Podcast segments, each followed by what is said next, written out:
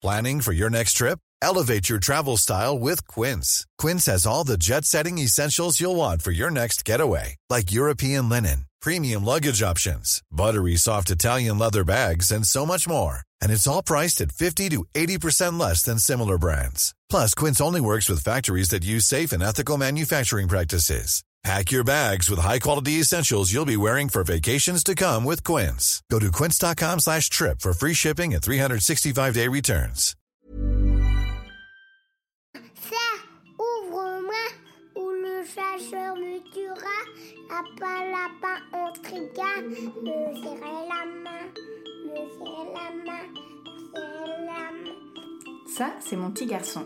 Il vous a probablement fait craquer avec sa petite chanson. Moi, je suis Shane Love, maman solo, auteur du blog Mademoiselle Love, et je connais l'envers du décor. Et vous, vous écoutez Le Tourbillon, le podcast qui parle de la maternité, la vraie, loin des filtres Instagram. Diane a 14 ans lorsque les premiers symptômes de sa maladie se révèlent. Les douleurs vont alors s'intensifier jusqu'à l'obliger à subir de nombreuses opérations chirurgicales. À 26 ans, alors qu'elle n'avait pas encore pensé à son avenir familial, le verdict tombe, Diane est stérile. C'est ce qui aura déclenché son envie de devenir maman plus que tout, malgré la maladie, malgré les conséquences. Dans cet épisode, Diane nous explique comment sa vie a été mise entre parenthèses depuis de nombreuses années. Elle nous parle du soutien sans faille de son mari, de leur décision pas toujours bien vue de faire un enfant, et comment elle construit sa vie de maman dans la maladie.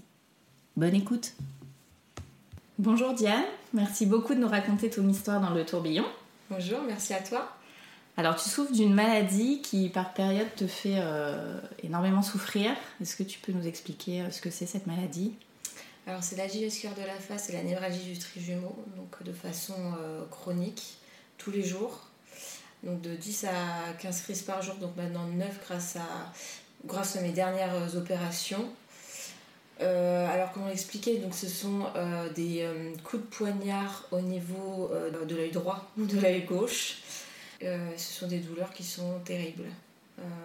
J'ai du mal à en parler parce que c'est vrai, c'est des douleurs qui sont insoutenables. C'est plus la nuit. Donc mes crises se focalisent la nuit.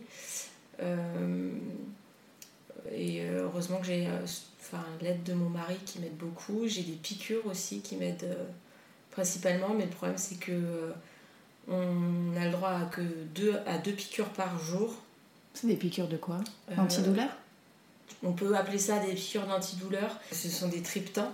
Euh, donc ça calme la douleur et pour le coup ça calme en 5 minutes. Ah oui. Mais donc c'est c'est ça qui est assez hallucinant. Euh, mais euh, j'ai le droit qu'à deux crises, deux, deux piqûres par jour. Donc tu dois choisir la crise euh, que tu vas soulager? Oui, j'ai choisi la crise que je dois soulager. Donc je choisis euh, la plupart du temps euh, les crises doubles, donc euh, les, celles qui, sont associées en fait à Gilles cœur de la face et névralgie du trijumeau. La névralgie du trijumeau, c'est des coups d'électricité que j'ai au niveau. ça part de, du cou jusqu'au niveau des oreilles, de la, du nez, de l'aile du nez et jusqu'à l'œil. Et donc c'est associé à la cœur de la face et je choisis toujours pratiquement, euh, je fais toujours mes piqûres euh, quand les deux sont associés parce que là c'est le plus terrible. Je peux pas poser le pied par terre, je, je reste comme ça euh, tout un week-end et euh, je me douche pas, je mange pas, euh, je peux pas voir mon fils et je... c'est le pire. Et c'est une maladie rare ou? C'est une maladie orpheline. Après, je- il y a un sous-diagnostic. Donc, euh, je pense qu'il y a beaucoup de personnes qui ne savent pas qu'ils sont atteints de cette maladie Mhm. euh, parce que euh, les neurologues n'arrivent pas à le diagnostiquer. Et c'est vraiment pour ça que j'ai envie d'en parler aujourd'hui. Parce que plus on arrivera à le diagnostiquer, plus la prise en charge sera rapide et au moins on est soulagé partiellement. Mm. Et il y en a d'ailleurs qui sont très bien soulagés parce que les, euh, les traitements de fond euh, fonctionnent pour beaucoup. Moi j'ai des traitements de fond euh, qui permettent de baisser un petit peu mes crises et pour certains qui permettent de baisser significativement les, les crises. D'où l'importance de se faire bien diagnostiquer. Pourtant, elle porte un nom, mais c'est quoi? C'est la douleur qui est plus ou moins importante, et donc les neurologues, ils savent pas vraiment.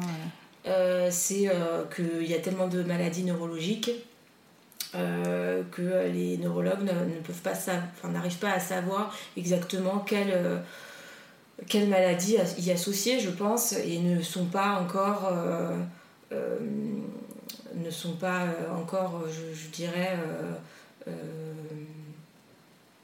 j'allais dire qualifiés, mais c'est pas, pas vraiment ça. on, on, leur a pas encore appris encore cette maladie, je dirais.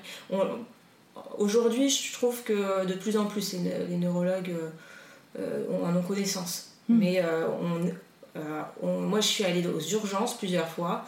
il y a, au tout début, de, juste avant mon diagnostic, j'ai été quand même plusieurs fois aux urgences et, et on m'en a jamais parlé. Ouais. Ils ne savaient même pas ce que j'avais. Et quand j'ai été diagnostiquée, je disais que j'avais une agitation de la face, ils ne savaient même pas ce que c'était. Ah oui. Donc c'est que, bah, en fait, ils ne connaissent pas. Et toi, c'était il y a combien de temps, du coup? Quand est-ce que ta première crise de douleur est apparue? Alors, euh, pour la hum, névralgie du trijumeau, c'était en 2004. Et Donc les coups d'électricité dans le cou Tout à fait. Les coups d'électricité, je me rappelle encore, euh, avec mes parents, euh, sur... quand parce qu'on a construit la maison de mes parents et quand on, quand on était sur le terrain de mes parents, j'avais des coups d'électricité. C'est terrible parce que ça, ça vous prend et et on, on est comme un gamin. Euh, T'avais quel âge? J'avais 14 euh, ans. D'accord. Et je savais pas ce qui m'arrivait. Et c'est le plus dur. Quand on ne sait pas ce, ce qui nous arrive. Ouais. Parce qu'on est enfant et puis on ne sait pas ce qui se passe. Mm. Et pendant des années, donc du coup, je savais pas ce qui, m'arrivait, je souffrais. On m'a enlevé les dents de sagesse. Parce que du coup, euh, ça atteint. en fait, les coups d'électricité, ça, ça, atteint les dents, en fait, au niveau des, des dents, de la dentition, enfin, au niveau de la mâchoire surtout. Donc, euh, bah, on savait pas ce que j'avais. Donc, on m'a enlevé les dents de sagesse pour rien. Bon, après, il y a un moment, de toute façon, on doit les enlever, mais bon, on les enlevait pour rien, en tout cas, à ce moment-là.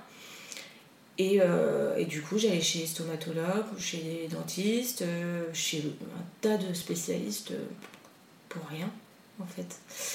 Et en 2013, j'ai eu ma première euh, crise d'algie de la face et je crois que j'ai compris en fait ce que c'était de vraiment souffrir.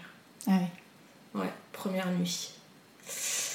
Et là, avec mon mari, euh, je crois que j'ai cru que j'allais euh, mourir. Parce que. ouais, c'était la nuit. je crois la pire de ma vie, ouais. Je savais pas, en fait, c'est ça, je, je, savais pas ce que j'avais. Hmm. Et lui, il savait pas ce que j'avais. On était insouciants, hein. T'avais quel âge là? Donc 2013, bah, c'est simple, en fait, je suis, en, je suis née en 1990, donc j'avais 23 ans. On faisait la fête, hein. Euh, nous, à cette époque-là, je n'ai pas honte de le dire, on, faisait des soirées, on buvait, etc. C'était la, vie d'étudiant. Mm. Et euh, cette nuit-là, euh, je suis bouffée une nuit où bah, je me tapais la, la, tête contre les murs parce que je souffrais le martyr et je cherchais en fait à me faire souffrir autre part. Mm. que dans la tête parce que j'avais l'œil qui gonflait, je voyais plus rien tellement mon œil était gonflé et je savais pas ce que j'avais. Je, pensais que j'allais vraiment mourir donc on a appelé les urgences qui elles ne sont pas arrivées comme ça parce que les urgences euh, n'arrivent pas. Euh, c'était le SAMU, pas les urgences. Et c'est passé, là, en fait, à partir du moment où j'ai commencé à avoir euh, des crises vasculaires de la face, il n'y a pas eu un jour où je n'ai pas eu une crise, en fait. Ah oui Tous les, Toutes les nuits, ça a commencé. Par, les nuits, toutes les nuits, toutes les nuits, toutes les nuits. Et ça a mis un an, en fait, à ce qu'on me diagnostique, parce que je suis tombée dans la rue tellement j'avais des crises, et qu'on m'a ramassée, donc on m'a amenée euh, à la Riboisière, que je conseille, c'est les urgences la Riboisière. Et donc j'étais en pleine crise, j'avais la, tête complètement... Euh, défoncé, dire le mot. J'avais l'œil complètement arraché, c'était horrible. Toute, la face toute rouge, défoncée de douleur. Hein. Mm. Et donc ils m'ont vu, et donc ils m'ont perfusé, ils m'ont fait des examens. Et j'ai vu un neurologue euh, qui était euh, spécialisé euh, en, donc, au niveau de la douleur et qui m'a dit bah, Vous avez une algie vasculaire de la face. Et là, bah, en fait, pour cette maladie-là, j'étais contente de savoir ce que j'avais. Ouais. Enfin, poser un diagnostic. Pourtant, pour, pour la, la du jumeau, on me l'a diagnostiqué plus tard et je l'ai mal pris. Mais pour celle-là, je l'ai bien pris parce que je savais enfin ce que, ce que j'avais. Je me suis dit, bon, on va me soigner. Ça y est, c'est le début. Mm. J'étais heureuse. Il m'a dit, on va vous prendre en charge et ça va aller mieux. Donc j'étais heureuse et puis aussi euh, par rapport à ma famille, euh, en fait, euh, donc j'avais perdu aussi euh, 15 kilos en un an. J'étais, parce que moi je pesais 60 kilos à l'époque. hein. J'étais vraiment beaucoup plus. Et là je pesais euh, 45 kilos. Donc pff, j'arrivais plus à manger parce que cette maladie aussi nous empêche de manger puisque ça atteint euh, la mâchoire. Et donc on m'a perfusé, on m'a nourri euh, par perfusion parce que je n'arrivais plus à manger. Et on m'a donné euh, le sumatriptan. Et là je me suis piquée pour la première fois et enfin quelque chose m'aidait en 5 minutes. Ouais, j'en ai pleuré. Ouais, de soulagement. Je me suis dit, mais pourquoi pendant un an on m'a on m'a pas donné ça Ouais. C'était magique. Et les médecins, le, enfin, le fameux neurologue, il était rassurant Est-ce qu'il t'a dit que euh, tu, enfin, les prochaines crises seraient euh, plus douces, on va dire, ou, ou moins fortes, ou qu'elles allaient s'arrêter un jour? Qu'est-ce qu'ils qu'ils t'ont dit à ce moment-là? Super rassurant. Ils m'ont dit, on va vous donner des traitements, ça va aller mieux, il n'y aura plus de soucis. Ok. Et là, ça a commencé euh, les traitements. Et euh, ça, a été, euh, ça a été difficile en fait. Alors j'étais contente. hein. Alors moi, j'y suis allée à fond. C'est-à-dire que j'ai pris tout ce qu'ils m'ont Ouais. tout ce qu'ils m'ont proposé. Alors là, moi, je voulais traiter. Hein. Mais on va dire que les traitements, c'est un autre combat. Parce que euh, bah, faut, faut pouvoir les prendre quoi. Et puis aux urgences à Riboisière, ils font pas les choses à moitié. Donc bah, c'était des antiépileptiques, Mhm. c'était des traitements cardiaques. Parce qu'en fait, pour cette maladie-là, il n'y a pas de traitement vraiment pour cette maladie. Donc c'est des détournements de traitements euh, bah, cardiaques, antiépileptiques, euh, le lithium, euh, mais à dose euh, hallucinante. Mhm. Vraiment, je prenais euh, 1080 mg de lithium, euh, je- je- des doses mais hallucinantes. euh, Enfin, même, je sais pas, un humain. J'allais à la pharmacie, ils devaient appeler mon médecin pour me, pour me donner parce que pour eux, c'était pas possible de donner à ça un, hu- un humain. Ouais. Voilà. Et du coup, bah, je faisais des œdèmes aux membres inférieurs, je me- je, je m'évanouissais tout le temps en pleine rue, je, je, je perdais des pertes de mémoire, je perdais mes mots, je perdais mes cheveux, je, perdais, je continuais à perdre du poids. En fait, j'avais des choses en plus. C'est ça qui, qui se passait. J'avais des choses en plus de ma, de ma maladie. Et du coup, t'as mis complètement ta vie entre parenthèses euh, à ce Ah bah moment-là? non mais ma vie a été finie à partir du moment où j'étais malade. Ouais. Faut quand même se le dire. J'ai quand même réussi à avoir mon BTS. Je, ouais. En, en- je faisais un BTS en alternance. Et pendant l'année où j'ai pas été diagnostiquée, je sais pas comment j'ai fait, j'y suis allée en rampant, je vomissais et tout, j'ai réussi à avoir mon BTS. Ah. Et j'ai voulu faire un, euh, une licence. Et, euh, mais c'est du coup, euh, ça a été, la licence, ça a été au moment où j'ai commencé ces traitements. Et j'ai pas réussi. Ouais. J'ai pas réussi parce que c'était les traitements en plus. Alors on, nous dit, mais pourquoi tu prends ces traitements? Ça te pourrit en fait. Mm. Bah ouais, mais j'ai envie de me soigner aussi. Donc, euh, donc j'ai pris, ces, j'ai pris ces traitements. C'était les médecins. Puis on fait aussi, voilà. Et puis ça soigne, ça permet de traiter aussi des, des, des, des, euh, des malades. Mm. Moi, ça ça m'a pas aidé, les traitements. Mais je, je ne dis pas que ça n'aide pas. Et puis il y a certains, puis on, on s'est rendu compte que certains traitements, quand même, me baissaient quelques crises. Ah oui. Mais bon, on parlait euh, sur 15 crises, parce que j'en ai fini, j'en suis fini à 15 crises par jour. Bon, ça baissait de 2 crises jour. Mais bon, ça me donnait tellement de choses à côté que bon, c'était à se demander si vraiment euh, c'était bénéfique. Et du coup, tu l'as fait pendant combien de temps? J'ai eu un an, euh, c'est tous ces cachets, j'en suis venue à prendre euh, 25 cachets par jour, jusqu'au moment où on m'a proposé la première opération. Alors j'ai essayé aussi la médecine parallèle, etc. Avant la première opération, justement. C'était le bon moment d'essayer la médecine parallèle. Ça n'a pas fonctionné. Alors j'ai essayé plein de choses, sophrologie, hypnose. J'ai vu aussi un magnétiseur. Plein plein de choses. Puis ça en est venu, euh, ouais, la première opération, on m'a dit, bon, bah, il est temps de Mhm. faire la première opération. Je- J'en pouvais plus. Mais les médecins, ils connaissaient d'autres cas qu'ils avaient résolus euh, grâce euh, soit au, au traitement ou soit au, grâce aux opérations, ils disaient. Grâce aux médicaments, bien sûr. Alors, il y a des péri- Alors, il y a les périodiques et il y a les chroniques. Les périodiques, c'est euh, avoir euh, des crises, une période de crise, euh, deux mois dans l'année. D'accord. Alors là, les traitements marchent très bien sur eux parce que bah, on n'est pas très. Enfin, je, je ne dénigre absolument pas. hein. C'est des gens qui souffrent beaucoup, mais en tout cas, le corps est beaucoup moins résistant. Mm. Donc ça marche très bien. Et il y a les chroniques. Euh, et sur les chroniques, sur certains chroniques, les traitements marchent très bien. Mais en tout cas, il s'avérait que sur moi, ça ne marchait pas.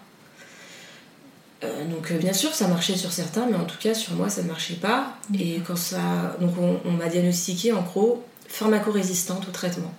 Et quand on diagnostique sur une personne pharmacorésistante, ben on passe à la, la case supérieure, c'est-à-dire euh, la première opération. La première opération, c'est la stimulation occipitale enfin, des nerfs occipitaux, c'est-à-dire qu'on vous met un boîtier qui est comme une pile reliée. Donc, euh, donc il y a un câble qui est relié au boîtier et euh, par deux électrodes au niveau des nerfs occipitaux qui sont, qui sont derrière le cou. Oui, parce qu'en fait, la maladie, tu me dis si je me trompe, mais c'est des nerfs qui se coincent, qui se bloquent, c'est ça? Euh, Enfin, c'est lié aux nerfs en tout cas. c'est au niveau de l'hypothalamus. Donc c'est pas vraiment lié aux nerfs. Mais c'est, la maladie, on la connaît pas trop, hein, faut dire Mm. franchement les choses. Je- moi, je dis que c'est ça, parce que bon, on m'a implanté une électrode dans le cerveau euh, vers la fin, donc j'espère que c'est ça. Mais euh, très clairement, puis j'ai deux maladies, donc euh, il y a un moment. Mais très franchement, on se pose très. Enfin, ouais, on se pose la question. Alors c'est lié aussi aux nerfs, on pense, mais euh, ouais, c'est c'est lié aux nerfs, c'est lié au niveau de l'hypothalamus, voilà. Après, Hmm. je crois que moi, en tout cas, mon dernier chirurgien, il dit, il se dit que bon, on sait pas trop vraiment ce que c'est, on essaye de traiter euh, la, la douleur. Voilà, D'accord. c'est tout. Et les, les deux électrodes sont au niveau des nerfs occipitaux, euh, donc effectivement, euh, c'est bien lié aux nerfs, en tout cas selon eux. Mais les, les, les, les opérations que j'ai faites après, ils mettent au niveau de l'hypothalamus, donc c'est pas très logique. Et du coup, euh, à quel moment le sujet de la maternité il est arrivé euh, au sein du couple Euh, alors le sujet de la maternité, euh, ça s'est fait euh, quand j'ai fini mes sept... op- Enfin quand j'ai... euh, j'ai j'ai passé un an à l'hôpital, un an et demi à peu près. Ok. Après ta première opération? Non, après ma, mes sept opérations. D'accord. J'ai eu cette opération en gros, parce que Sur l'année, sur une année et demie? une, une- une année et demie à peu près, un peu plus d'un an en fait. Ok. Donc j'ai eu cinq opérations, parce que ça s'est très mal passé, etc. J'étais hospitalisée. Je partais pas du tout pour, pour me faire opérer moi, sept fois. hein. Bah oui. Non. Moi, je- on m'a proposé une opération. Jamais. Je, je, je me suis dit, mais on me fait opérer une fois. J'ai été opérée une fois. Euh, le boîtier n'a pas fonctionné, on m'opère une deuxième fois. J'avais pas le choix, le boîtier marchait pas. Je me suis dit, bah, il faut bien que je me fasse. euh, voilà, pour que ça fonctionne. Donc je, je laisse une chance. On m'opère une deuxième fois. Là, euh, c'est des câbles qui, qui, qui se fendent en deux. euh, et puis, euh, et puis les, les, les électrodes qui tombent. On me dit, bah, faut vous, vous opérer une troisième fois. Tu restais à l'hôpital à chaque fois entre les opérations Euh, J'avais une petite coupure d'une semaine. Voilà. Et puis surtout que j'ai changé d'hôpital. Ouais. Parce, Parce que j'avais plus confiance. Ouais. Voilà. Donc je suis allée à Nice. Les deux premières c'était à Paris et je suis allée à Nice. On a changé. Donc je, je crois que j'ai fait tous les hôpitaux de France. Donc je suis allée à Nice. Et là on opère deux fois à Nice puisqu'il faut en fait euh, enlever le matériel et remettre le matériel. Le boîtier à la base était à la fesse et là on me le met dans le ventre. Et là, il voit que c'est de la boucherie ce qu'on a fait parce que c'était une catastrophe. J'avais une infection, le câble était euh, donc à la base, euh, les électrodes qui étaient à la base dans mon cou, en haut du cou sont en bas du cou, ça faisait deux boules, c'était pratiquement ressorti, c'était une catastrophe. Donc il me, il m'opère, il rafistole tout le truc. Et là, le problème, c'est que bah, je, deux mois après, euh, bah, je, ref- je fais une infection euh, au niveau du boîtier euh, du ventre. Donc je reste avec la cicatrice qui est complètement ouverte pendant deux mois. Hmm. Et là, donc du coup, bah, en janvier, on décide de, de tout m'enlever. Donc je suis opérée euh, cette fois à Paris. Dans un autre hôpital, bien évidemment, pas, pas à Foch. Et euh, du coup, euh, donc on m'enlève tout. Et euh, là, bah, j'ai 15 crises. Ça s'est complètement aggravé puisque j'étais j'étais pas à 15 crises. hein. Au, tout début, j'étais à 5-6 crises. Et en fait, tout, s'est aggravé à cause de ces opérations-là. Je pense la fatigue, je sais pas. Et là, on décide d'aller à Grenoble très bon hôpital, un, très très bon chirurgien, neurochirurgien. là, il me dit bah, il, faut, il faut vous opérer encore, parce que c'est une catastrophe tout ce qui s'est passé. Là, il faut faire. Alors là, c'est une très très grosse opération, puisque là, on va dans le cerveau. Mhm. C'était pas dans le cerveau à la, base. Et on fait deux opérations. J'étais à cinq opérations, donc là, on serait à sept opérations. On vous met une électrode dans le cerveau euh, là, il faudrait vous opérer dans un centre de recherche, ça s'appelle Clinatech, à l'aide d'un robot. Ah Et ce serait 13 heures d'opération. Avec euh, donc des, on, mettrait des vis. Donc là, par contre, c'était très difficile, on m'a rasé complètement la tête. Mm. Ça, c'était très dur. Pour une femme, c'est pas facile. Mm. Donc j'ai été opérée une première fois où on m'a rasé euh, complètement la tête, on m'a mis des vis dans le crâne. Je les ai gardées pendant deux jours, les vis sous anesthésie locale. Donc on entend tout, on voit tout, on sent tout aussi. Comme une visseuse. Hein. Ça a été une opération, bizarrement, ça a été une opération, euh, je crois, là, une des plus difficiles. Pourtant, c'est sous anesthésie locale. Hein. Et puis, ça a duré 5 heures par rapport à l'autre qui a duré 13 heures. Mais l'autre était sous anesthésie générale, ouais. Mais sentir euh, qu'on me mettait des vis dans le crâne, ça a été. Ça a été terrible. Et après, deux jours après, euh, rebelote, une opération de 13 heures. Horrible. Et puis, euh, bon, ça a été horrible. Opération de 13 heures. Euh, bah, une, les opérations du crâne, c'est horrible. Ça fait très très mal. Et puis après, deux mois après, c'est là où on m'avait dit que j'étais stérile parce qu'on m'opérait au niveau du cerveau et on mettait une, une électrode au niveau du, de l'hypothalamus. Et l'hypothalamus, ça a un grand lien avec les, euh, euh, tout ce qui est hormones. Et donc on m'a annoncé que j'étais stérile. T'avais quel âge à ce moment-là? J'avais 26 ans. Ok. Et t'avais déjà un projet euh, Pas du tout. Non. Donc on t'annonce ça avant même que tu y aies pensé. ouais. Comment t'as réagi Eh ben je dis d'accord. T'as dit d'accord Ouais. C'était pas grave J'étais tellement mal. Ouais. Et bizarrement, hein. Et deux mois après, alors j'étais chaud, euh, j'étais maigre. J'étais. Enfin, j'étais. Je, regarde des photos et j'étais souriante. Hein. Et je vais chez ma cousine pour passer des vacances. Et je vois euh, son fils. Et j'ai dit à Xavier, euh, je veux un enfant. Et c'est à partir de là que. Et je savais pourtant que j'étais stérile. Hein neurochirurgien m'avait bien dit, puis on avait eu un autre euh, neurochirurgien qui m'avait dit euh, Vous ne pourrez pas avoir d'enfant.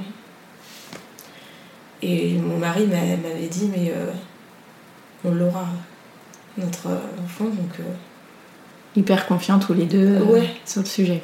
Quoi. Ouais, lui plus que moi. Et je crois que j'en avais parlé à plusieurs copines, je leur avais dit, il m'avait dit, mais t'es folle. Je ressorte quand même de, deux opérations. Mm. Mais moi, je me disais, euh, de toute façon, on se protège pas, j'aurai jamais Donc on est parti en PMA, quand même, parce qu'on s'est dit, euh, on va pas. Euh, alors, on faisait pas du tout des stimulations hormonales ou quoi que ce soit, c'est juste qu'on voulait faire les choses bien et et, oui, et faire quand même ouais, des choses bien. Je savais quand même que je ressortais de, deux énormes opérations. Et puis j'avais vu, et, on était allé voir mon neurochirurgien pour le prévenir qu'on voulait euh, un enfant. Ouais. Qu'est-ce qu'il a dit? Et Je crois qu'il m'a. Il m'a dit, je crois qu'on était un peu fous. ouais, il m'a dit qu'on était un peu fous. Mais écoute, euh, sept mois après, je suis tombée enceinte. Je suis tombée enceinte et c'est un miracle. Donc, avec le parcours de PMA Le parcours de PMA, euh, mais qui a. Alors, si, on m'a débouché les, trompes, la trompe gauche qui était bouchée. Alors, est-ce que a un lien avec euh, ma maladie? Je sais pas. Mais en tout cas, on m'a débouché la trompe gauche et le même cycle, je suis tombée enceinte. Donc en gros, j'étais vraiment au tout début. Euh, de ce, de ce parcours-là. En gros, euh, juste après, euh, Xavier, donc mon mari, allait faire. Parce que lui aussi, hein, il passait par là, je veux dire, l'homme doit passer par là. Mhm. il devait faire les examens. Moi, j'avais fait les examens juste, juste avant au niveau des tests hormonaux. Et puis après, je sais pas ce qui allait se passer, mais je sais pas dans le parcours PMA, ce qui se passe, mais. Euh... Ouais, t'es tombée enceinte avant quoi. Je suis tombée enceinte juste avant. Ok. Une manière totalement naturelle. Ah oui, oui, il n'y a pas plus naturel que ça. Ouais. Génial. Oui. La grossesse euh, s'est passée super bien au début. T'avais pas de crise? Alors, euh, j'avais 5 crises, 4-5 crises. Pour moi, euh, alors encore une fois, je dénigre absolument pas les gens qui ont 4-5 crises, mais pour moi, qui part de. Je partais de 15 crises par jour, donc voilà, 4-5 crises par jour, je le vivais super bien, et on me voit sur les photos, j'avais pris mes 20 kilos. J'ai des joues de hamster, c'est hallucinant. Tu revivais en étant enceinte Un truc de fou. On ne reconnaît pas sur les photos. Et du coup, tu pouvais pas prendre tes traitements à ce moment-là Non. Les médecins avaient dit quoi Est-ce qu'ils t'avaient mis en garde de quelque chose J'ai fait encore une fois la folle, c'est-à-dire que j'ai voulu une grossesse tout à fait normale. Hmm. Et j'ai été complètement folle. J'ai je, j'ai fait une croix sur les neurologues, je n'ai pas voulu voir de neurologue. Euh, quand on me disait il faut une grossesse, bah, c'était vrai, hein. il fallait une grossesse patho. Alors j'étais en grossesse pathologique, bien évidemment, de toute façon j'avais pas le choix, mais il aurait, fait, il aurait fallu un, suivi beaucoup plus poussé, c'est logique, avec le recul. Je, je, ne voulais pas, je voulais, quelque, je voulais que ce soit normal. Et puis j'avais 4-5 crises, alors bon, je me disais, je, je sentais pousser des ailes, moi. Bien sûr. Et alors à quel moment ça s'est euh, aggravé? euh, vers. Euh, donc je suis tombée enceinte en, en janvier. Et déjà en juillet, ça commençait à, pas trop aller. À pas trop aller, c'est-à-dire que j'arrivais plus trop à manger. Alors bon, j'avais bon appétit, hein, j'avais super bon appétit pendant toute ma grossesse. Je faisais ce que je voulais, je dormais super bien, alors que moi, c'est le gros problème, c'est la nuit. Mm. Je dormais très très bien. Pourtant, la grossesse, on dit la nuit, c'est pas terrible. Alors que moi, oh je faisais des super nuits. Et en ouais, mi-juillet, fin juillet, ça, ça a commencé à être la cata, et août, dans cette descente aux enfers. Ça a été. Euh, bah, les crises ont monté à, gogo, et le problème, c'est que je pense que quand on s'habitue à une baisse de crise, pendant des mois, puisque la grossesse, en fait, c'est quand même pratiquement un an. Mm même si moi la durée euh, a été assez écourtée, mais euh, c'est long. Euh, ben, je me suis habituée en fait à ce confort. Pour moi, c'était un confort en fait. Hein. Pour, je sais que pour quelqu'un, j'aime pas dire quelqu'un normal, mais pour quelqu'un qui n'est pas malade, c'est normal, mais moi, c'était pas. Je suis habituée. Mm. Et du coup, ah, c'était une grosse claque. Et du coup, bah, je ne pouvais pas reprendre les médicaments. Les piqûres, je les voyais de loin et je pouvais pas. Donc j'ai voulu prendre sur moi, comme à mon habitude. J'ai pris sur moi, sur moi, sur moi, sur moi. Jusqu'au moment où je me suis écroulée. J'étais marquée, encore une fois, beaucoup, beaucoup, beaucoup. Et on m'a retrouvée dans ma salle de bain inerte. Voilà. Ah, à combien de mois? Euh, On m'a retrouvée à 30 semaines. À peu près 31. Et on m'a donc on m'a euh, amené euh, aux urgences. Et là, on pensait qu'on m'avait battu, te dire. Ah oui. On pensait qu'on m'avait battu. Euh, j'ai dit que non, j'ai plein, plein de fois, genre, mais en fait le problème c'est que j'étais pas en plus à même de répondre. Mm. Donc, euh, puisque j'étais j'étais pas consciente en fait. Donc, heureusement que Xavier est arrivé très vite. J'étais très flou en fait, moi. Je me rappelle plus trop il a fallu vite prendre une décision de savoir ce qu'il fallait faire. Alors pendant une semaine, une semaine euh, on m'a remis sous traitement. Parce que c'est pas moi qui ai pris la décision, parce que moi je l'aurais jamais fait, mais je, je l'en veux pas, j'en veux pas à Xavier d'avoir pris cette décision. Euh, parce que euh, maintenant je pense que c'est la bonne. À l'époque je ne pensais pas. Mm. Parce que j'étais pas. Je pensais mettre de, de moi-même. Voilà. Et puis je pensais plus à à euh, Raphaël qu'à moi. Alors que je pense qu'il faut penser aux deux. On est, euh, voilà. on est reliés. Euh, si moi je vais pas bien, lui il va pas bien. Ton bébé, oui. Bah, bien sûr. Donc ils m'ont, ils m'ont remis sous traitement. Le problème c'est que quand tu remets sous traitement, ce genre de traitement-là, pas, pour le bébé ça va pas.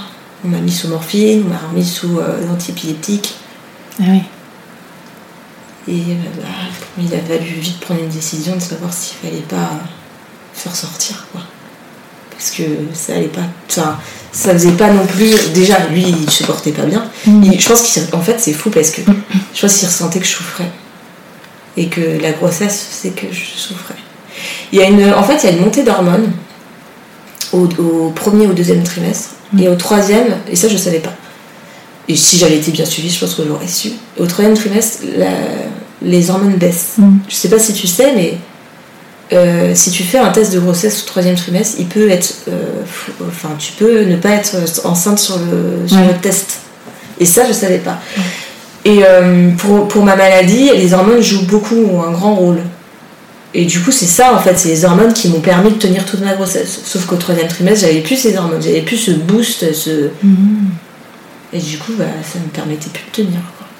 Donc, euh, bah, il a fallu prendre une décision et euh, donc vers 33 semaines, bah, ils ont décidé de, de le sortir.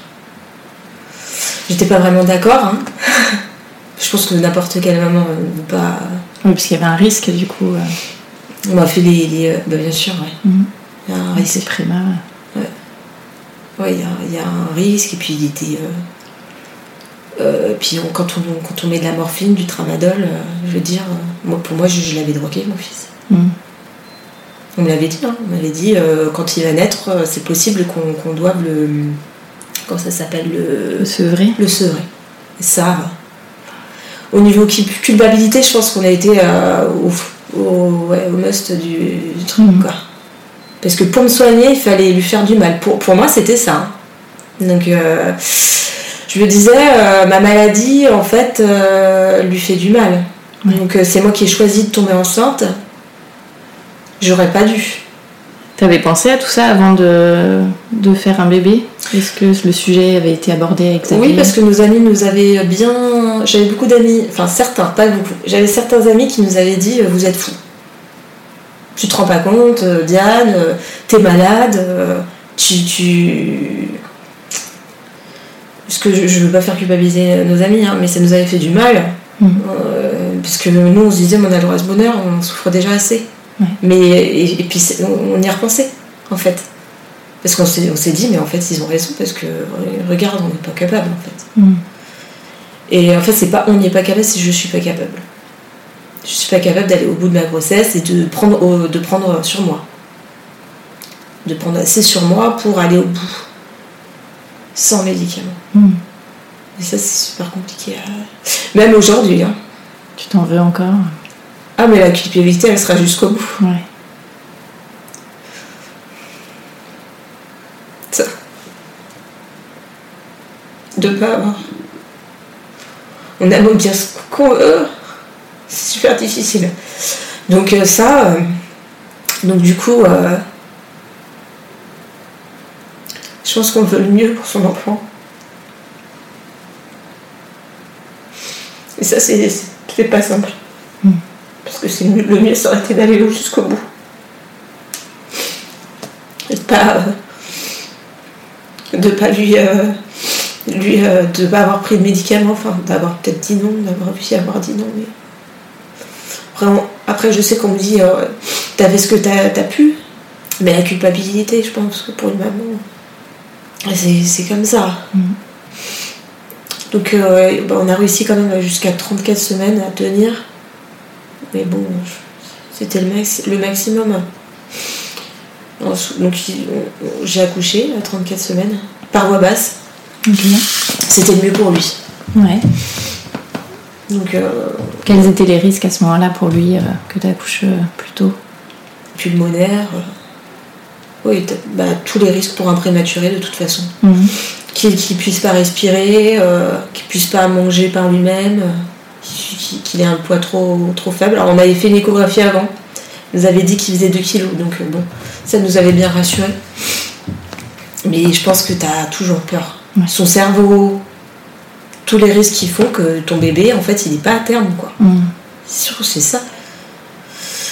Déjà, quand t'accouches, t'as un petit peu peur, quand même. Pour toute maman, je pense. Même quand il est à terme, en fait. hein. Mais quand il est prémar. Et quand il quand accouches, bah, en fait, on prend ton enfant. Ouais. Et ça, je souhaite à personne, en fait. C'était dur. Ah, mais même pas à mon pire ennemi, sincèrement. C'est horrible. C'est un déchirement. T'as eu le temps de l'apercevoir ou de. Alors, on me l'a. On, me on nous l'a donné avec euh, Xavier, ça, merci. Ça, on a, donc j'ai pu l'embrasser. Mais après, euh, c'était fini, quoi. Mm. Parce qu'ils ont donc du coup ils ont dû le mettre en néonate, euh, ils ont dû le sonder. Et j'ai passé ma première nuit sans mon mari et sans mon fils. Et ça, euh, bah tu te demandes si ton enfant il va mourir. Bah non. C'est horrible. Alors en néonate, ce qui est bien, c'est que tu peux appeler quand même. Ah oui. Bon, T'as l'impression de faire un peu d'embêter euh, le monde. Mais bon, euh, t'as as peur que ton enfant meure, donc euh, un moment, euh, c'est ça. Et tu peux, euh, donc du coup j'ai passé ma première nuit, alors je me suis dit quand même que mon fils le vivrait, enfin le vivait sans doute euh, moins bien que moi, hein, parce qu'il était tout seul, entouré de toutes ces machines, voilà. Alors que ça- pour moi, sa place était auprès de Xavier et moi, quoi. Enfin, Mm. comme tout bébé qui naît, sa place elle est auprès de sa maman, elle est pas... Bien sûr. Et puis je, je- pour moi, j'étais pas maman en fait. J'avais plus mon fils dans mon ventre et je l'avais pas auprès de moi. Alors j'étais quoi? J'étais pas maman. Donc on l'a vu le lendemain. On est allé en néonat, ce qui est un endroit qui est quand même assez froid. Ah oui. Ouais, pourtant vous avez, on, on a, pourtant on a tous ces bébés qui sont autour. Alors on peut se dire c'est c'est un endroit chaud. ch- Non, c'est déjà euh, on, on nous demande de, de mettre des genre des masques, des, des charlottes. Non, c'est tout sauf chaleureux. Et puis en plus euh, tous ces bébés qui sont autour avec ces bip bip. Il était dans un dans une euh, dans une euh, couveuse euh, sondée avec des des, euh, des électrodes et en fait minuscules Mm. tout petit et maigre alors moi ça me faisait pas et j'étais contente de le voir mais on ne pouvait pas le prendre Ouais. et ça donc en fait on, on fait connaissance à son- avec son enfant que par la vue c'est tout. C'est pas facile. Déjà qu'on l'a pas vu euh, vrai- qu'on n'a pas pu faire connaissance vraiment avec lui avec ce pot à pot qu'on a avec son enfant etc mais là euh, on nous le prive encore euh, pour son bien hein, on Ouais. sait bien c'est sûr. Mais ouais, cette couveuse en fait est entre nous quoi. C'est dur. Et puis on voit son enfant sonder on ne devrait jamais voir son enfant comme ça avec ses petites ses machines et, euh, et tous ses enfants autour. C'est pas du tout la, la maternité comme on la Mhm. connaît, où moi je suis allée voir, hein, moi, des mamans avec euh, leur enfant. C'est magique, c'est plein d'amour, c'est médicalisé. Mhm. Alors elles font- on- tout le monde fait, fait de son mieux, hein. C'est génial. hein. On accouche à Croix-Rousse, tout le monde fait de son mieux. À Lyon donc. À Lyon, voilà. Mais, euh, mais en fait, on, on a beau faire de son mieux, euh, c'est médicalisé. Après, on a été donc du coup à la- en unité kangourou, c'est génial. Donc dès que Raphaël a été un peu mieux, elle a été toujours sondée parce qu'il pouvait pas se nourrir, Raphaël. Il a eu beaucoup de mal à se nourrir. Il a, baissé- il, a, il a perdu beaucoup de poids en fait, il était en dessous des 2 kilos. Raphaël, il était à 1,9 kg. Donc il était nourri par sonde. Donc on était en unité kangourou et ça c'est super, c'est que j'ai pu dormir avec lui pendant un mois à peu près. On est resté en unité kangourou, donc c'est unité kangourou, c'est un néonat. Donc euh, un D'accord. néonat a une unité kangourou en chambre. Donc on est resté euh, là-bas pendant un mois. Alors c'est euh, beaucoup de fatigue, etc. Mais euh, ça permet aux mamans euh, de rester avec leur enfant et de créer enfin ce lien avec son enfant. Ça fait un bien fou. On se sent enfin euh, maman. Alors, on est en chambre double, mais euh, on, a, on fait notre petit cocon comme on peut en tout cas. Et on, on passe enfin notre premier mois là-bas, euh, avec notre petit. euh, Oui, tu rentrais pas chez toi, du coup tu restais. euh, j'ai pas, j'ai pas, non, en fait on peut pas. D'accord. On n'a pas le droit. On n'a on pas le droit de- de- d'avoir de, visite à part de nos parents. On n'a jamais eu de visite. Et on n'a pas le droit de sortir dehors, de mettre le pied dehors. Parce que au niveau des bactéries, au niveau... Non, c'est euh, c'est quand même euh, difficile. hein. Donc vous étiez, toi et le papa, euh, là-bas pendant un mois? Xavier venait quand il pouvait, enfin, c'est-à-dire le soir après son travail. Mm. C'est un rythme. ça a été un mois intense. Ouais. Intense. En, en émotion. en- on essayait après, quand il a eu pu sa sonde, c'était au bout de, je sais plus, deux semaines, trois semaines, trois semaines peut-être. Trois semaines, puisqu'après, une fois qu'il a pu sa sonde, on a pu sortir rapidement. Euh, on essayait de le faire boire 10 millilitres de lait, 5 millilitres, après 10 millilitres. Ça a été vraiment un, de toute façon, euh, un néonate, c'est euh, un prématuré en néonate, c'est il faut le vivre pour vraiment. Mm. C'est tout petit, c'est. ouais. Et il y en a qui, qui naissent à 28 semaines, même moins. Ça, c'est, c'est, ouais, c'est hallucinant. Je pense que c'est un, ouais, c'est un combat qu'on on s'en rappellera toute notre vie. Et alors le retour à la maison, comment ça s'est passé? C'était Amen. Ah C'était. euh, Ouais. On était enfin chez nous. Ah Euh, Par contre, quand on est en kangourou, on n'attend qu'une chose, c'est de rentrer chez nous. On était heureux, super heureux de rentrer chez nous, de. Et puis, ce qui est bien en kangourou, c'est qu'après, on connaît tous les gestes, puisqu'on a toutes les infirmières. Donc, on était, euh, on était pareil, on savait tout faire. Il n'y avait aucun souci. Donc, on n'a pas du tout eu peur. D'accord, c'est Ah j'allais te demander si t'étais à l'aise. euh. Ah bah sans problème. Ouais. Aucun souci.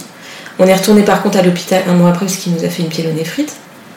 Qu'on a été hospitalisé une semaine. ouais, on a. Les débuts de rappel ont été difficiles. Mais après, euh, tout, tout a roulé. Il a quel âge aujourd'hui? Deux ans. Il y a eu deux ans hier. Et alors comment ça se passe euh, pour toi, euh, la maternité euh, liée avec euh, ta maladie? Comment tu gères euh, Euh, on s'adapte. C'est vraiment. euh, franchement, c'est le mot, l'adaptation. C'est pas facile, mais quand on a un mari en or, c'est. ah, mais vraiment, je vais le souligner parce que je pense que si j'avais pas mon mari, je sais pas ce qui arriverait. Ouais. Les, les personnes malades qui n'ont pas un soutien derrière, que ce soit aussi la famille, mais nous on n'a pas beaucoup de famille à Lyon. Donc euh, sans mon mari, moi je, je pense que je craquerais. hein. Donc euh, parce qu'à deux ans c'est quand même costaud. Comment tu gères tes crises euh, quand t'es avec ton fils? Euh, bah j'ai mon mari et sinon j'ai beaucoup mes j'ai quand même pas mal mes crises la nuit Ouais. et Raphaël je, enfin, je pense qu'il comprend quand même beaucoup les choses Mhm. Quand il était petit, euh, je le mettais euh, dans, un, dans un parc, même s'il n'a pas beaucoup accepté le parc. Aujourd'hui, je le mets à part, j'essaie de lui expliquer les choses. L'explication, je pense qu'il n'y a pas mieux quand même. Tu communiques beaucoup avec lui Ouais. pour, J'essaie de beaucoup communiquer avec lui.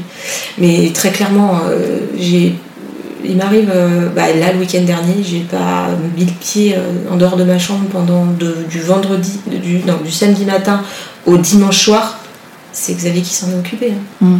Parce que bah, je peux pas. Donc c'est pour ça que je dis sans mon mari, je, je, bah, je sais pas ce que je ferais. Et ton mari, euh, au niveau du boulot, comment ça se passe pour lui? Il travaille euh, de la maison? Comment il fait pour être disponible? Alors, Xavier peut travailler de la maison. Là, il travaille de la maison, par exemple. Euh, ça, c'est pas mal parce qu'il y a des jours où. alors, on a une nounou hein, quand même. D'accord. Donc, ouais, ouais. Ok.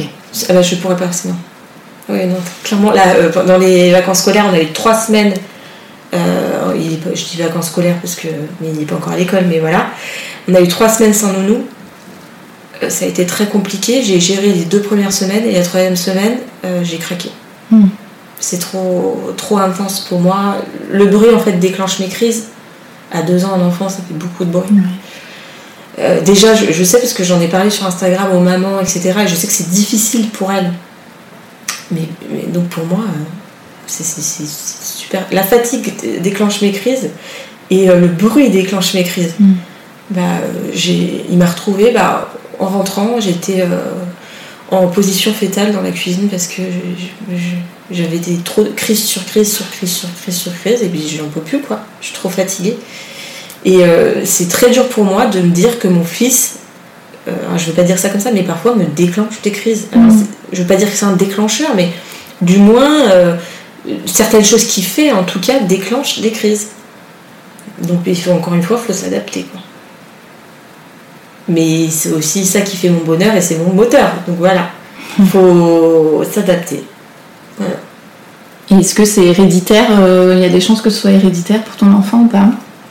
C'est la question difficile. c'est héréditaire. C'est héréditaire, d'accord. Et ça, c'est aussi une question au niveau de mes proches qui a été comment ça se fait Comment tu peux faire ça? Qu'est-ce que tu répondrais dans ces cas-là? Qu'est-ce que tu réponds? Bah, Je dis que déjà ça peut sauter une génération et que je pense être euh, la plus armée si jamais mon fils euh, a cette pathologie. Je préfère que ça. Je veux pas, euh, je veux pas que ça tombe sur lui. Attention. Je dis juste que si jamais mon fils a cette pathologie, je préférais que ce soit que ça tombe dans ce genre, dans notre famille à nous et que je, pense que oui, je suis la plus armée pour lui expliquer. Si jamais ça tombait sur une autre famille, euh, il pourrait pas être diagnostiqué. Voilà. Hmm. Après, bien sûr, je préférerais qu'il n'ait pas cette pathologie, c'est évident. Et quand est-ce que tu pourras savoir? On, m'a proposé de faire, euh, quand j'étais enceinte, une, une amniosynthèse. Hmm. Mais bien sûr, il y avait des risques de fausse couche. Donc j'ai refusé. Encore une fois, certaines personnes ne l'ont pas compris. Mais euh, c'est quelque chose qui, est très personnel et euh, en fait je quand, on, m'a proposé je déjà je voulais pas euh, le savoir et me dire ah bah il a il, a ma pathologie. J'allais dire notre pathologie puisqu'on vit tellement ensemble avec Xavier. Et que ça allait ça allait gâcher notre notre, ma grossesse.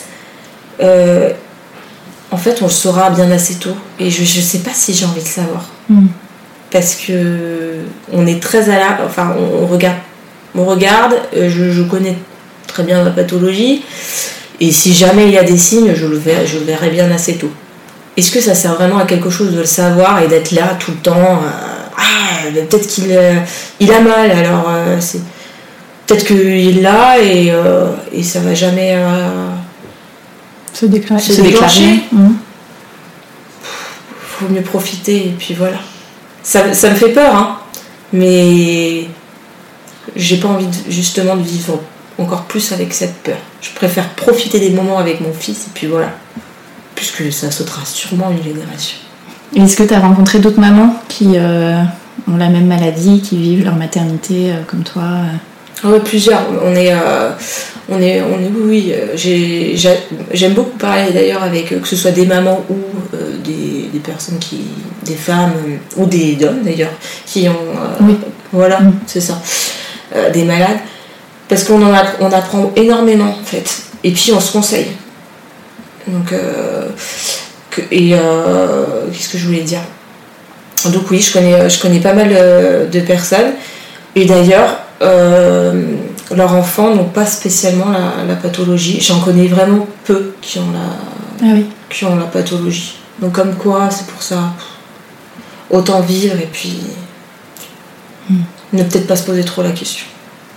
Et euh, est-ce que l'État t'aide au quotidien, financièrement euh Eh ben, tu m'aurais posé la question l'année dernière, je t'aurais dit non, et puis ça m'aurait. Eh ben maintenant, oui.